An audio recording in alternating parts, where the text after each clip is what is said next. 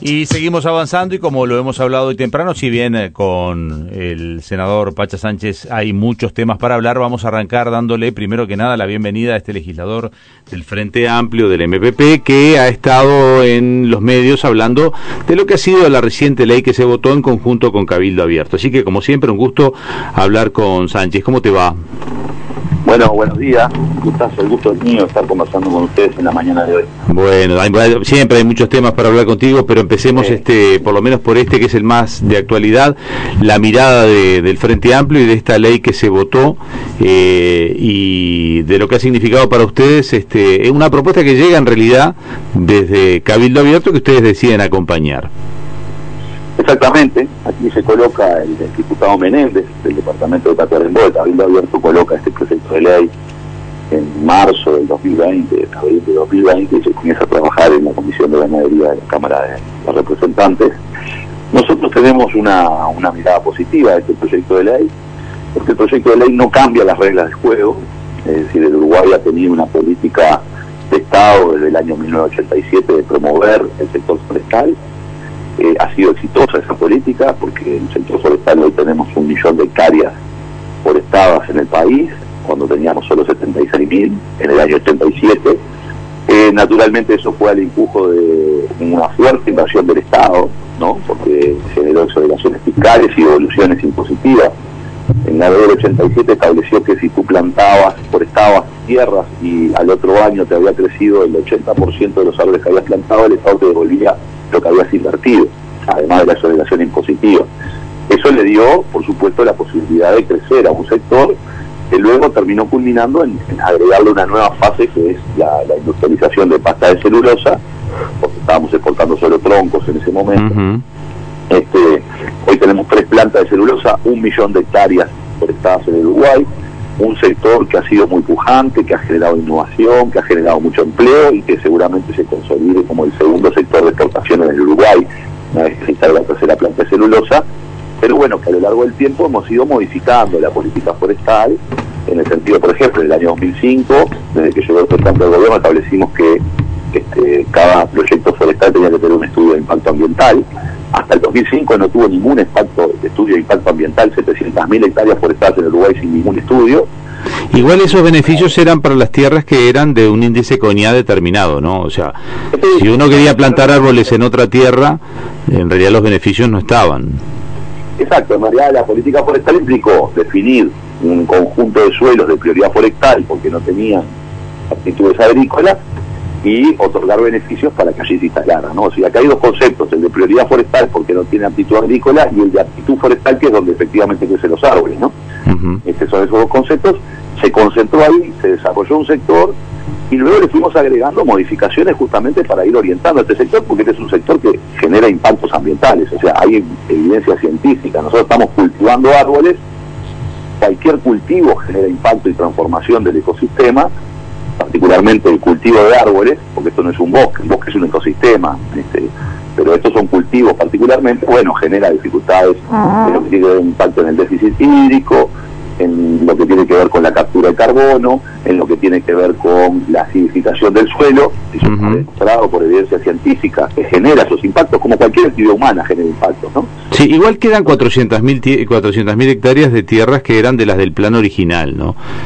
Este, para plantar. Que todavía quedan en el país como unas 400.000 hectáreas del plan original, de esas tierras que estaban dentro del plan original de que tendrían los beneficios. No digo, la discusión acá me parece que no pasa tanto, a ver si, lo, si, si coincidís, no pasa tanto por la cantidad de árboles que se planten, sino por dónde se planten o en qué tierra se planten. Bueno, por supuesto, esa es una de las discusiones. El Uruguay tiene hoy 4 millones de hectáreas definidas de prioridad forestal. El problema es que eh, una vez retirados los incentivos fiscales, o ya no existen más los incentivos fiscales para ubicar las plantaciones forestales en las zonas de aptitud forestal, ha habido un proceso en donde, eh, bueno, la forestación ha avanzado sobre otras tierras agrícolas, ¿verdad? Que estaban destinadas, en definitiva, a la producción de alimentos, sea carne, lana, cuero este, o la producción de granos. Y eso tenía un efecto social, porque en realidad ha competido por el uso del suelo con pequeños productores familiares, y esto se debe a dos elementos. Uno, que ya no hay exoneración fiscal para ubicarse en zonas de prioridad forestal, y la segunda es que la instalación de las plantas genera un incentivo para la captación de una mejor renta de acercamiento de los montes a donde están las plantas. Ahora, senador, para aclarar ese punto, las forestales avanzaron, digamos, sobre tierras fértiles pero con autorizaciones del, del, Poder Ejecutivo, porque una de las críticas que se hace es que el, Frente Amplio dio muchas autorizaciones por esa vía de la excepción para autorizar, eh, digamos, plantaciones de árboles en zonas que son agrícolas. ¿Está bien eso? Eso no es así. A ver. Eso no es así. Porque la ley, como bien decíamos recién, establecía exoneraciones fiscales para plantar en prioridad forestal, pero no estaba prohibido plantar en otras tierras. No hay ninguna excepción del Poder Ejecutivo para plantar en otras tierras porque no estaba prohibido plantar en otras tierras. Recién ahora, con este proyecto de ley, ¿verdad? Se coloca en el Uruguay el, el hecho del artículo primero donde dice solo se puede forestar en zonas de prioridad forestal. Hasta ahora, en estos 32 años de vigencia de la ley forestal, lo que hacía la ley era, yo te doy exoneraciones fiscales y tú plantas en zonas de prioridad forestal. Ahora, no estaba prohibido plantar en otro suelo. Bien. ¿Se entiende? Sí. Y lo que terminó pasando es que cuando se retiran las exoneraciones fiscales, obviamente las forestales y la existencia de plantas llevó a que empezaran a avanzar sobre suelos que no eran de prioridad forestal. ¿Por qué? Ya no tienen incentivo de plantar en los otros suelos y porque tiene un incentivo muy grande, porque dentro de la cadena logística forestal, el 86% del costo de la cadena logística es el transporte.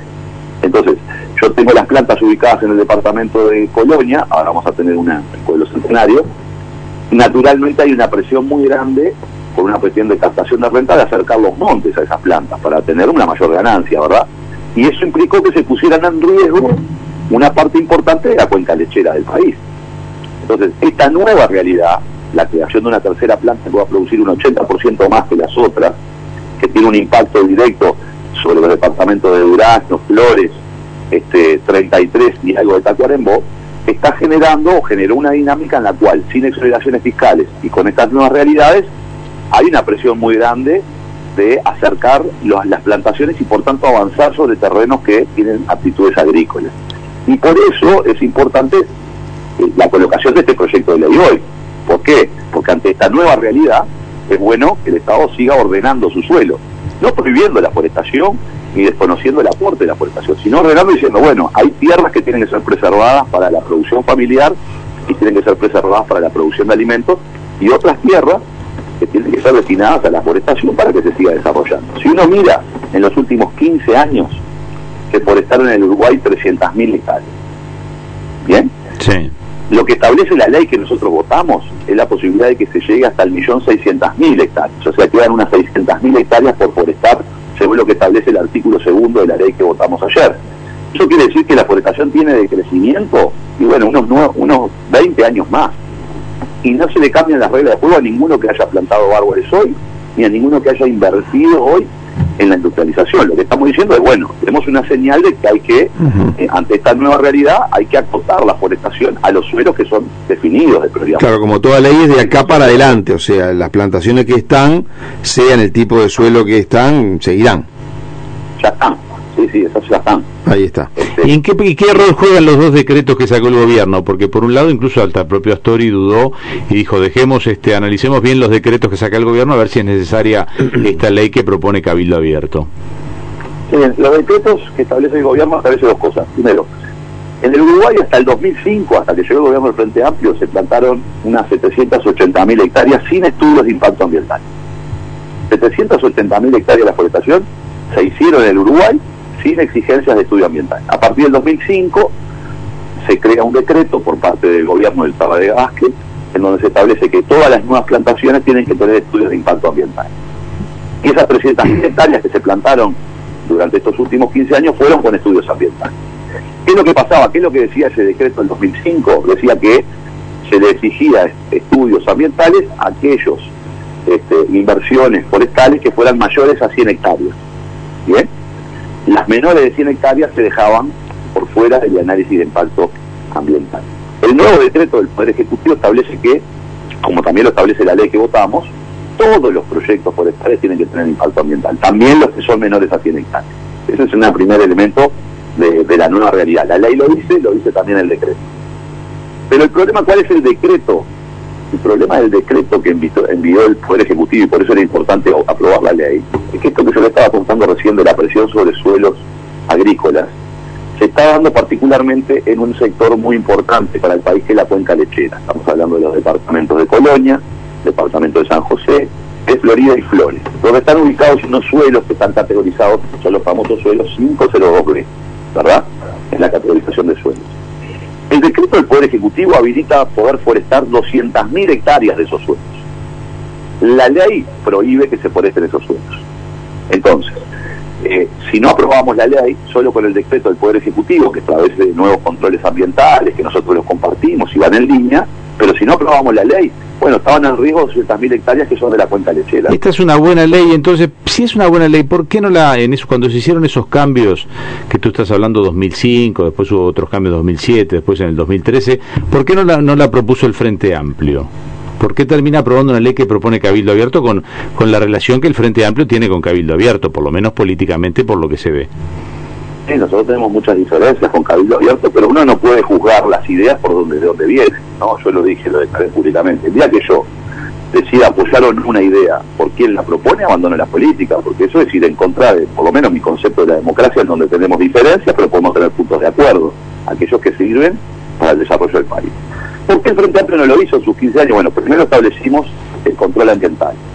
Segundo, regulamos y quitamos algunas tierras que eran de prioridad forestal y no estaban. Tercero, aprobamos una ley de ordenamiento territorial y desarrollo sustentable que permitió la rotación de plantaciones y de cultivos para no la erosión del suelo. Tercero, creamos las directrices nacionales de desarrollo territorial donde dijimos que la forestación tenía que ir hacia las zonas de prioridad forestal con más fuerza.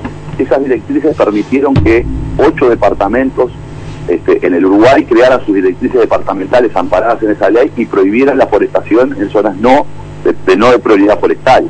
Es decir, hubo un conjunto de avances.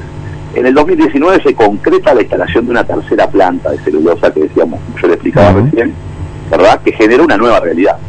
Esta tercera planta de UPM, que está ubicada en el centro del país, este, hay un estudio del año 2020 de la OPIPA, 2020, o sea, ya nuevo gobierno, un estudio que establece que según la demanda, en la zona de influencia de la tercera planta hay unas 480.000 hectáreas de prioridad forestal, pero en esa zona las forestales ya han plantado un 40% de la forestación que ya existe, el 40% está fuera de la prioridad forestal. Entonces esperarte que cuando empieza a funcionar la planta, previa a que empiece a funcionar la planta, el avance sobre las zonas que no son de prioridad forestal sea más fuerte. Por tanto, es necesario legislar ahora porque se dan una serie de hechos. Se fue construyendo determinada legislación en términos ambientales, hay una nueva realidad con una tercera planta y hay un actor político que colocó, coloca este proyecto de ley que y, obliga de alguna manera a reordenar hacia el futuro. Bueno, esas son las consideraciones por las cuales hoy estamos discutiendo esto.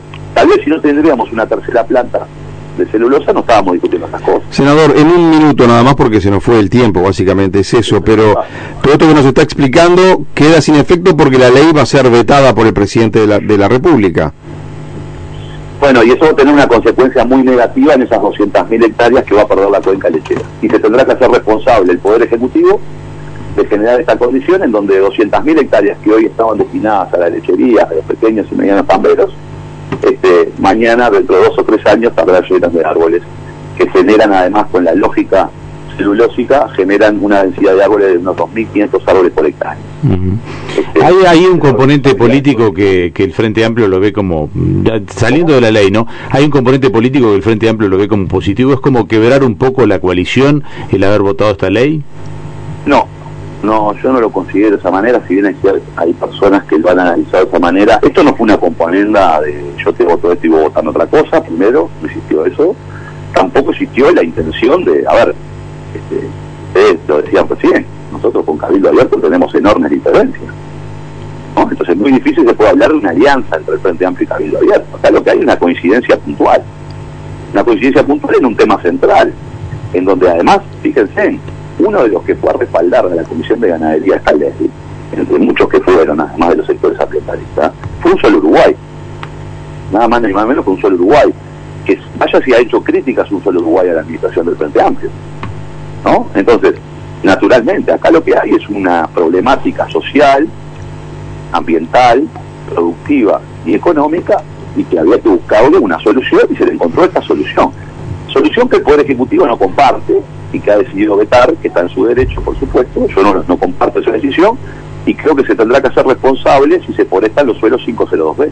Muy bien. Y eso será una responsabilidad de este Poder Ejecutivo. Senador Alejandro Sánchez del Frente Amplio, gracias por atendernos. No, muchas gracias a usted. Como siempre es un gusto y bueno, si no nos vemos. Ah, feliz año ya, desde luego. Buen año y que pasen, que empiecen un año mucho mejor que el que está terminando para ustedes y toda la audiencia. Gracias, gracias. Igual para usted. Hasta luego.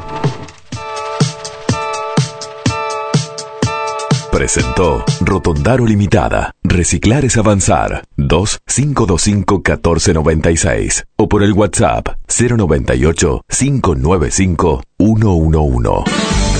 El nuevo periodístico de las mañanas. Entre líneas. Por FM Hit.